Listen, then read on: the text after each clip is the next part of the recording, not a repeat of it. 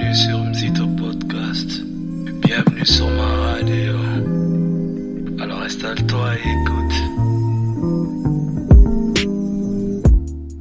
Bonsoir à toi. Bonjour à toi. Tout dépend de l'heure avec laquelle tu m'écoutes. Je suis content de te retrouver ce jeudi, encore une fois. Alors, nous continuons la lecture d'une vie motivée par l'essentiel, écrit par Rick Warren. Alors, le onzième chapitre s'intitule Devenir l'ami intime de Dieu. Dans Romains 5, 10, il est écrit Alors que nous étions ses ennemis, Dieu nous a réconciliés avec lui par la mort de son Fils. À plus forte raison, maintenant que nous sommes réconciliés, serons-nous sauvés par sa vie. Dieu veut être votre meilleur ami.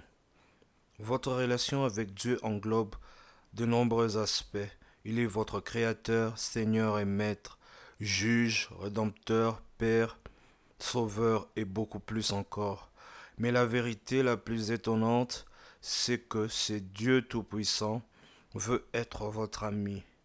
En Éden, nous voyons la relation idéale de Dieu avec nous. Adam et Ève ont joui d'une communion profonde avec le Seigneur. Il n'y avait ni rituel, ni cérémonie, ni religion, juste une relation simple d'amour entre Dieu et ses créatures, sans culpabilité ni crainte. Adam et Ève se réjouissaient en Dieu et lui en eux. Nous avons été créés pour vivre dans la présence continuelle de Dieu, mais après la chute, cette relation idéale s'est perdue. Dans l'Ancien Testament, seuls quelques-uns ont eu le privilège de connaître cette relation d'amitié avec Dieu. Moïse et Abraham ont été nommés amis de Dieu. David a été appelé un homme selon le cœur de Dieu. Et Job, Enoch et Noé ont eu une relation étroite avec l'Éternel. Mais à l'époque, la crainte de Dieu était bien plus répandue que l'amitié. Puis Jésus a changé la situation. Lorsqu'il est mort pour nos péchés sur la croix, le voile du temple qui symbolisait notre séparation d'avec Dieu s'est déchiré de haut en bas, ce qui indiquait qu'un accès direct à Dieu était de nouveau possible. À la différence des sacrificateurs de l'Ancien Testament qui devaient se préparer pendant des heures avant de rencontrer Dieu, nous pouvons nous approcher de lui en tout temps. La Bible dit nous nous réjouissons devant Dieu par notre Seigneur Jésus-Christ, grâce auquel nous sommes maintenant réconciliés avec Dieu. Notre amitié avec Dieu n'est possible que par la grâce de Dieu et le sacrifice de Jésus. Tout cela est l'œuvre de Dieu qui nous a réconciliés avec lui par le Christ. Un vieux cantique proclame Quel ami fidèle et tendre nous avons en Jésus-Christ. Mais en réalité, Dieu nous invite à jouir de l'amitié, de la communion des trois personnes de la Trinité, le Père, le Fils et le Saint-Esprit. Jésus a dit, Je ne vous appelle plus serviteur parce que le serviteur ne sait pas ce que fait son maître, mais je vous ai appelé ami parce que je vous ai fait connaître tout ce que j'ai appris de mon Père. Dans ce verset, le mot ami ne désigne pas une vague connaissance, mais correspond à une relation étroite et intime. Le même mot est employé pour désigner le témoin lors d'un mariage et le conseiller et homme de confiance du roi. À la cour royale, les serviteurs doivent, doivent garder leur distance par rapport au roi, mais quelques rares privilégiés jouissent d'un contact étroit et d'un accès direct et reçoivent des informations confidentielles. Il est difficile de comprendre que Dieu veut que je sois son ami, mais la Bible assure, c'est le jaloux un Dieu qui ne tolère aucun rival. Y a-t-il attitude plus passionnée L'Éternel veut que nous le connaissons toujours mieux. Il a même créé l'univers et prévu l'histoire, y compris les détails de notre vie, afin que nous puissions devenir ses amis. La Bible précise, il a fait que toutes les nations humaines issues d'un seul homme habitent sur toute la face de la terre. Il a déterminé le temps fixé pour eux et les bornes de leur demeure, afin qu'ils cherchent Dieu pour le trouver si possible en tâtonnant. Connaître et aimer le Seigneur représente notre plus grand privilège, et le fait de nous connaître et nous aimer représente le plus grand plaisir de Dieu. Il a dit, si quelqu'un veut se vanter, qu'il se vante plutôt d'être capable de me connaître. Ce sont de tels gens qui me plaisent. Il est difficile d'imaginer comment une amitié intime est possible entre un Dieu omnipotent, invisible et parfait et un être humain limité et pécheur. Il est facile d'imaginer une relation de maître à serviteur, de créateur à créature ou même de père à enfant. Mais que signifie le fait que Dieu veut, que Dieu me veut pour ami? En examinant la vie des amis de Dieu dans la Bible, nous apprenons six secrets sur la communion avec lui. Nous en étudierons deux dans ce chapitre et quatre dans le suivant. Comment devenir l'ami de Dieu? En dialoguant régulièrement avec Dieu. Ça c'est un. Vous ne construirez pas une relation étroite avec Dieu simplement en allant à l'église une fois par semaine ou en ayant un culte personnel quotidien. Vous tisserez des liens d'amitié avec le Seigneur en partageant toutes vos expériences de vie avec lui. Évidemment, il est important de comprendre l'habitude d'avoir chaque jour un culte personnel avec Dieu. Mais le Seigneur ne veut pas être limité à un petit moment de votre journée. Il souhaite participer à toutes vos activités, toutes vos conversations, tous vos problèmes et faire partie de vos pensées. Au cours de la journée, vous pouvez sans cesse lui parler, lui dire ce que vous faites ou ce que vous pensez, prier sans cesse. C'est dialoguer avec Dieu tout en faisant les achats, en travaillant ou en accomplissant n'importe quelle autre tâche de la vie quotidienne. L'expression passer du temps avec Dieu est souvent mal comprise. On pense qu'il faut être seul avec lui. Comme Jésus, nous avons effectivement besoin de passer du temps seul avec le Seigneur. Mais il s'agit seulement d'une partie de la journée. Toutes nos activités peuvent être du temps passé avec Dieu, si nous l'invitons à y participer et que nous restons conscients de sa présence. Il existe un ouvrage classique sur la façon de développer une relation continue avec Dieu. Ce sont les entretiens et les lettres du frère Laurent qui, présence, qui sur la présence de Dieu, datées du XVIIe siècle. Humble cuisinier dans un monastère français, frère Laurent transformait les lieux les plus simples et les tâches les plus humbles comme la préparation des repas ou la vaisselle en acte de louange et d'adoration de Dieu. Pour lui, le secret de la communion avec Dieu ne consistait pas à changer ce que nous faisons, mais changer notre attitude au moment où nous le faisons. À commencer à accomplir nos tâches, manger, nous laver, travailler ou nous reposer pour Dieu et non pour nous-mêmes. Aujourd'hui, nous pensons devoir sortir de notre routine quotidienne pour adorer le Seigneur, mais c'est parce que nous n'avons pas compris à être constamment dans sa présence. Frère Laurent n'avait aucune difficulté à adorer le Seigneur en pratiquant les tâches simples de la vie. Il n'avait pas besoin d'aller à une conférence chrétienne pour le faire. C'est l'idéal de Dieu en Éden.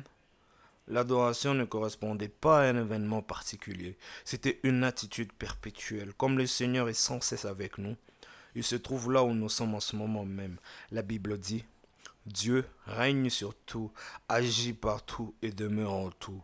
Frère Laurent faisait régulièrement monter des courtes prières vers Dieu comme s'il était en conversation avec lui. Il n'essayait pas de passer un long moment à prononcer des prières compliquées. Il connaissait la difficulté à se concentrer et écrivait je ne vous conseille pas d'user d'une grande multiplicité de paroles dans vos prières. Beaucoup de paroles et de longs discours étaient souvent une occasion de distraction. Ce conseil reste valable. La Bible nous invite à prier sans cesse. Comment est-ce possible? De nombreux chrétiens au cours des siècles ont prononcé des prières dans un souffle. Vous choisissez par exemple une petite phrase que vous dites à Jésus dans un souffle pendant la journée. Tu es avec moi. Je reçois ta grâce. Je dépends de toi. Je veux te connaître. Je t'appartiens. Aide-moi à te faire confiance.